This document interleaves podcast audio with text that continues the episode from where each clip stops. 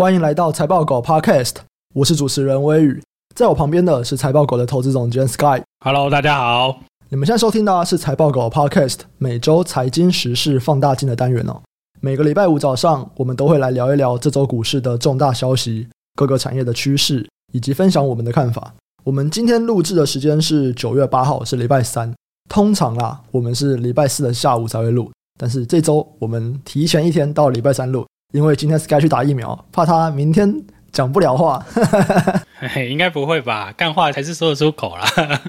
因为我打完疫苗的隔天啊，我是一句话都不想讲。我真的是吃掉一整盒的止痛药，超不爽啊！所以你那天买的是再多一盒就对，还是你有再买？哦，我就是一半一半。因为我一开始是吃那个普拿疼加强定。那这边也奉劝这个有打疫苗，然后想要买普拿疼加强定的朋友啊，就是睡前不要吃普拿疼加强錠。因为它里面有一点点咖啡因的成分，所以我第一天我睡得非常不好，我在床上躺了九个多小时，然后有效睡眠只有四个半小时。我其实不知道到底是因为疫苗让我就是忽冷忽热这样发烧的状况，还是因为我吃的普拿疼加强錠里面有咖啡因，你知道吗？就如果今天我是因为我吃的那个止痛药让我睡不着，哎，这样不是很白痴？你不吃还是睡不着啊？说不定可以啊！哎，我那个时候我真的是半个小时醒来一次，然后我到最后我大概是六点吧，就我前面我十二点开始睡，然后每半个小时起来一次，然后到六点我实在太不爽了，就就一直醒来，根本睡不着，然后我就耍废了，就开始看 YouTube 啊 Netflix，看了一个半小时之后再继续睡。哎，我看完一个半小时之后再睡，就睡得比较好了，有没有？可能是因为咖啡因的成分退掉了，我也不太知道。反正，嗯，对，因为怕 Sky 明天可能不能录了，所以我们今天就先录了。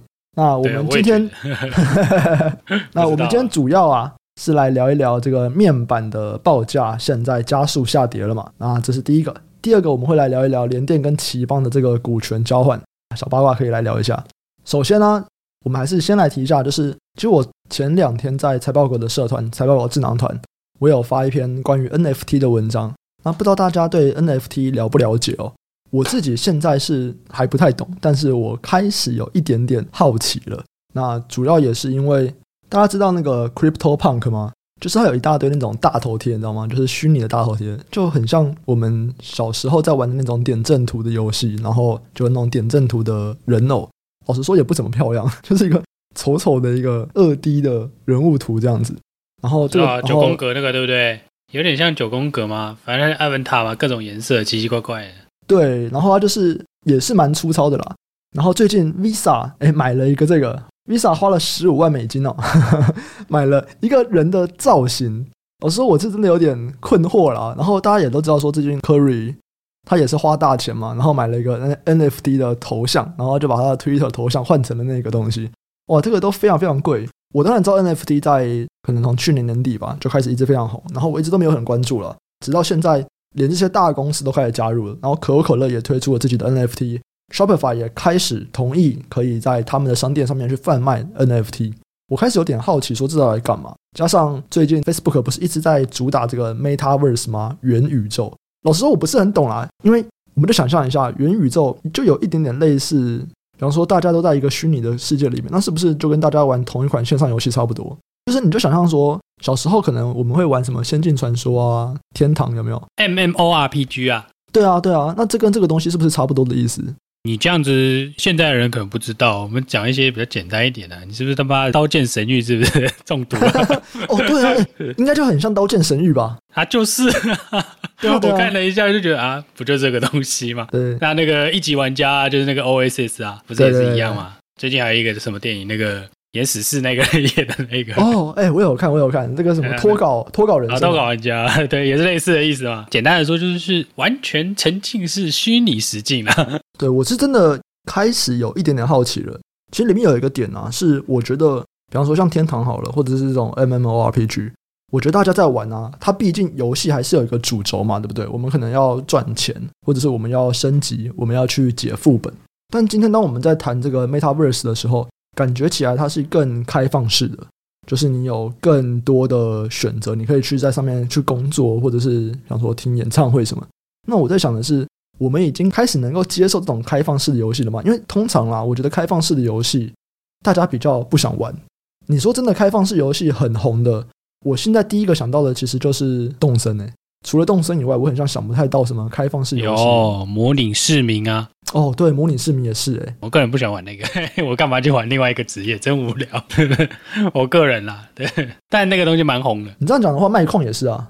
我有点好奇啊，大家这么多的人都已经可以开始接受这种游戏形式了吗？然后它甚至不是游戏，我我不知道，因为我最近开始在听那个宝博朋友说，那是那个虚拟货币的那个人，宝博士嘛？对，宝博士的 podcast。哎，讲真的，我觉得还蛮有料的。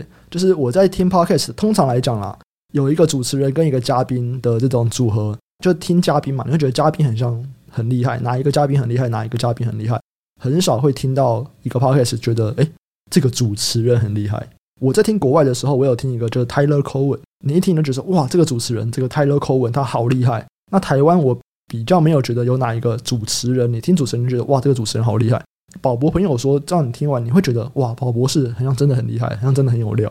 我觉得蛮有趣的，看有没有机会找宝博一起来聊一下关于 NFT 啊，关于虚拟货币，关于 Metaverse 的东西。嗯嗯，这个我就不懂了啦。对啊，对啊，就是不懂才要学嘛。我对我都负责玩而已。那这个我们也没有办法深聊啦，因为真的不懂啦。那就是快速带过去。另外一个我们也要快速带过去的，就是关于 DRAM 跟 NAND Flash 哦，这个价格已经开始呈现出这个月减的状况了。那关于记忆体相关的，其实我们在台股、美股提款机这个单元，我们有非常非常多的相关资讯嘛。所以这边也就是快速带过。那如果有兴趣的人都可以去听一下我们太古、美股提款机。那当然是越近期的，我们就加入更多越近期的消息这样子。那接下来就要开始进入到本周的主题。第一个主题是这个面板的报价哦，现在加速下跌了。然后 DDI 的供应商啊，这个毛利率恐怕就会提前反转。这个东西都是新闻的标题嘛。Sky 先来讲一下吧。DDI 这个东西就是那个 Display Driver IC 啊，就是所谓的驱动 IC 啦。嗯就是荧幕你要变成画面嘛，反正它旁边要放 IC 来去操控你的这个液晶面板就对了啦。以前还有分啦，现在全部都弄在一起了。以前还有 Control 跟 Driver 啊，所以以前是两个产业啦。但因为 IC 的这种 design 的演进啊，就是这个东西就慢慢的合在一起了。因为以前我记得那个点亮也要一颗啊，点亮不知道一颗还两颗，反正这个东西就是你可以想象，就是说你只要是有关荧幕的，它都要放就对了。哎，这大概是什么时候啊？就是你说。Control IC 跟 Driver IC 以前它会两颗，现在全部都是 Driver IC 一颗处理。没有，它现在合在一起啦。反正就是这近十年发生的事，因为记得不是很清楚。以前有公司是只做那个点亮的那一颗 IC 的，嗯，但那个公司都倒了。对，也不能说倒了，就被人家买掉，或者是就是它转型了。现在就没有啦，对，这是一个产业的演进啊。那我们可以先来看一下这个面板的报价嘛。九月上旬，其实这个整个 TV 的面板报价跌幅算是再度的扩大哦。三十二寸的这个 TV 面板报价跌幅高达十五趴，那五十五、六十五寸这种比较大的，其实也同步在下降了。这对这种 Driver IC 厂商来讲，就算是一个警讯了嘛，因为你的报价下跌，某种程度也是在反映这个需求可能就已经没有那么旺了。那需求没有那么旺，这些厂商可能就会出货量就会变少嘛，营收就会下降。再来就是你面板的报价下跌，那这个面板厂也会回头向这些零组件供应链去砍价。是是，在这个状况下啦，它等于是上下都它被夹击就对了啦。它本来毛利率很高嘛，就涨到甚至五成嘛。这个时间点你下游也不好，上游又跟你涨价，上游议价能力比你强。大家看你的毛利率，觉得你嗯，你赚蛮多的哦，是不是应该要 让利一下？哎，上游也讲一下好了。我们刚刚讲的是下游嘛，对，下游是面板厂想要砍价，那上游是什么状况？上游就是晶圆代工啊，我们看看台积电，看看台积电的新闻，表示嗯，我觉得大家赚蛮多钱的，我应该要涨价。上游就是那些嘛，台积电啊、联电啊，那最近也是新闻在讲嘛，就晶圆代工他们要涨价了，所以现在 Driver IC 就很尴尬了，下游来砍价，上游又涨价，哇，那怎么办？他们的毛利率就是真的是蜡烛两头烧啊。因为大家都有上市嘛，对不对？大家看一看你的财报，觉得嗯，你好像赚蛮多的哦。其实这是很多那种家族企业如果赚很多会不想上市的一个原因。你如果是这个产业很大，那有很多家公司上市，那也没用，因为大家会看其他家的。你如果是这种比较鲜为人知，他不愿意上市，那就蛮合理的啦。对，因为不想让别人知道自己赚多少钱。你赚太多，你的客户总是会不开心吗。就是哇，你从我这边赚那么多钱啊，你利润率怎么那么高啊？我怎么那么差？对啊，我怎么那么可怜，对不对？对啊，都给你爽就好啊，不是？对啊，类似的概念啦。你被人家看到这个，你是一定会被砍的啦。上下游本来就是一个竞合嘛。对，什么上下游关系紧密，听一听就好了。这个也很紧密啊，它一样涨你价啊，对不对？对，你对下游有没有帮人转嫁你家的事啊？所以其实我们也可以看到相关的类股啊，股价也都是跌不少了哦。三零三四的联咏，这个股价已经在年线附近了。四九六一的天钰，八月至今股价直接跌了三成。三五四五的敦泰也是一样，八月至今股价跌幅四成。八零一六的矽创也是三成，跌了三到四成。哎，你觉得这样子算是反应差不多了吗？我觉得还没，因为这东西才刚开始嘛，嗯嗯、才刚开始跌而已啊。因为你等于是高峰才刚反转而已啊。当然，股价会领先落底啦，但我觉得这种才一两个月，应该还没有这么快。中段才刚开始下修嘛，现在等于是第二个月而已哦。你这个五十趴的毛利，你还有很多可以砍呢、啊，至少要回到过去的平均吧。那现在看起来，你终端涨价，然后上游又涨价，对，说不定会比过去的平均还要再低一些哦。嗯，所以这很难讲。虽然我们刚刚讲说跌了三到四成，但是这些 Driver IC 其实在过去两年哦，他们涨幅算是蛮夸张的哦。这个涨到十倍都有，天有没有十倍哦？应该没有，八九倍啦。敦泰也是涨很多啊，矽创可能还好，嗯，他们就涨爆了。对，所以今天你跌个三四成回来，哎，其实跟他们过去十年比，这股价还是非常非常高的。之前其实 Driver IC 一直有杂音嘛，对，大家一直说 TV 占比很低啊，TV 占 Driver IC 其实大概是三成啊。你一个三成的东西大幅的下滑，这个整个产业其实还是会受到影响的啊。哪一家会更烂，它会跌更多啊。嗯嗯，对，所以这很有趣，因为天域、敦泰跟联用其实有不一样的状况。TV 占三成，那剩下的七成是什么？Monitor 大概十五趴吧，NB 也大概十五趴，对啊，那 Tablet 应该有 ten percent 吧，然后有三成是手机啊，可是手机嗯好像也不是非常非常好了。大家都在讲说，哎，iPhone 十三可能会不错，我是不觉得啦，因为 iPhone 十二大家都换了嘛，对不对？没有啊，你们的研究员是想要换十三的。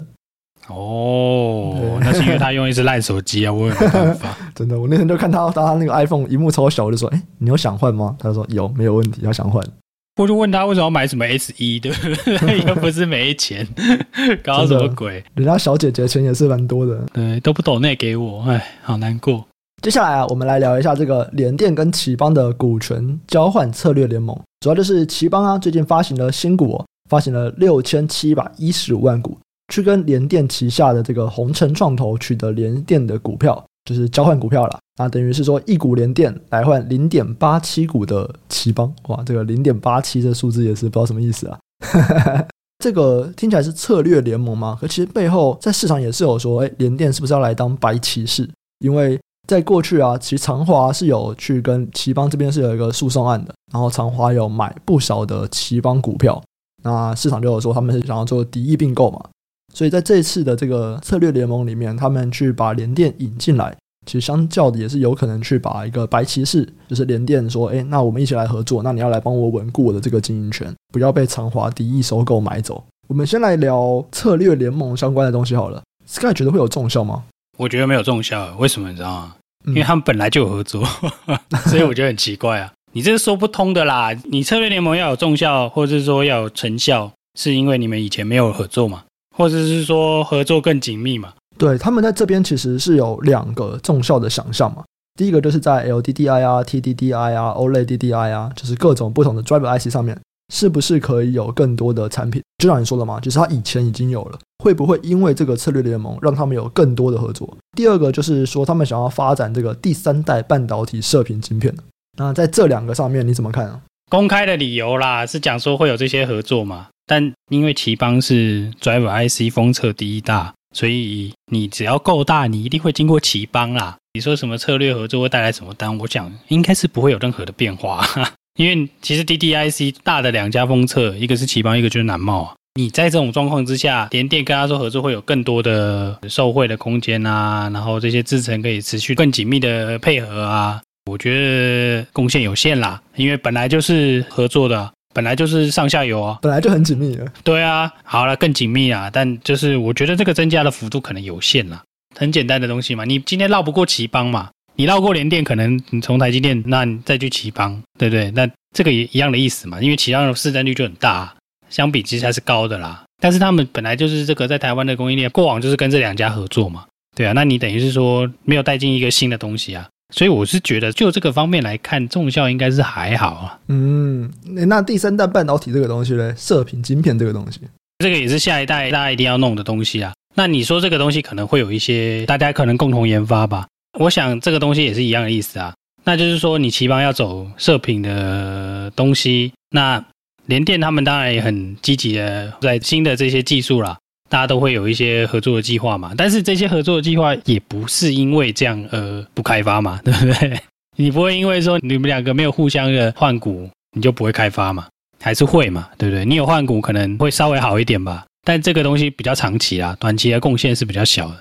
但我相信这个比较长线技术应该在换股上应该多多少少会有一些贡献啦。但短期其实贡献的效益，我就觉得收手就是就是短期可能看不太到什么贡献啊。我们来看看长期起来他们到底能不能够研发出什么东西来，这样。对啊，而且奇邦其实因为最近动作蛮多的啊，所以它的这个股数其实增加蛮多的。嗯，就是它的整个股本大很多啦。如果你是只要看 EPS 的话，那它的股数可能是要注意的啦。嗯。其实这种东西之前我觉得我们看蛮多的啊，就是在讲这种策略联盟，然后可能会去不管我是用现金增资的方法，还是用换股的方法，透过股本膨胀想要找一个合作伙伴。其实短期来看，股价跟 EPS 的表现可能都不会太好看。就你可能消息刚发那一两天，市场会有一些想象啦。可是你真的隔一年后再回过头来看，根据我过去的经验，我觉得很像都看不太出来了。当然，因为一部分来说，这种策略联盟我们要一起去合作开发新东西。它可能也不会在一年内展现出来，所以我觉得在做这种投资的时候，大家还是要去稍微的判断一下哦。就是你今天真的是看好这个策略联盟吗？如果你看好这个东西的话，你就要知道这件事情可能要过好一阵子才会开始慢慢的发酵。有一些东西可能马上立即会有效应啊，可是至少我们觉得在这种研发制造的东西，可能都不会那么快啊。对啊，以复数年为单位的啦，有的等，感觉有的等啊。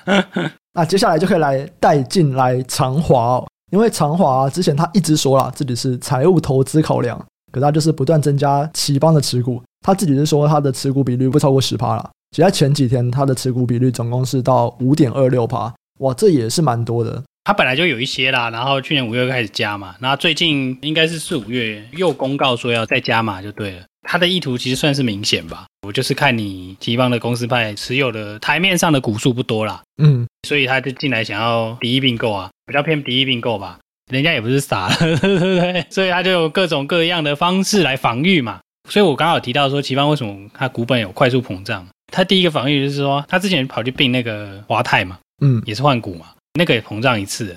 那他本来在今年的股东会嘛，想要开一个私募，诶，这个私募就有趣了，这个私募直接被股东会挡下来，这很少见哦，这是公司派提的哦，直接被外资投票大家一起否决。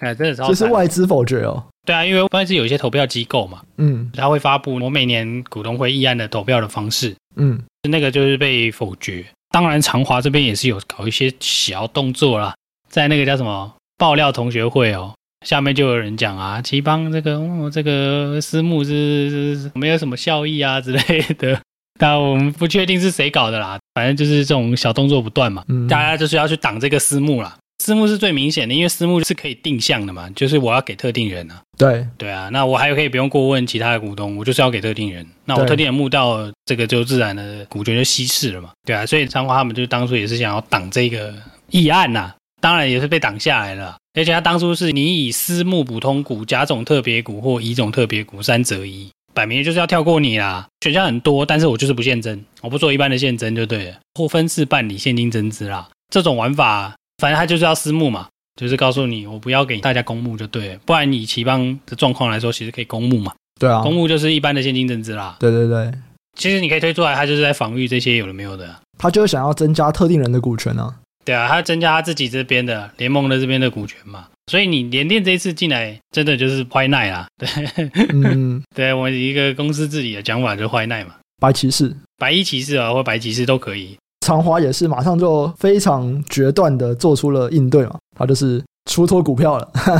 哎，长华这个就聪明喽，我这个没病到，然后哎，你股价拉高，我就顺势出，真的是高手。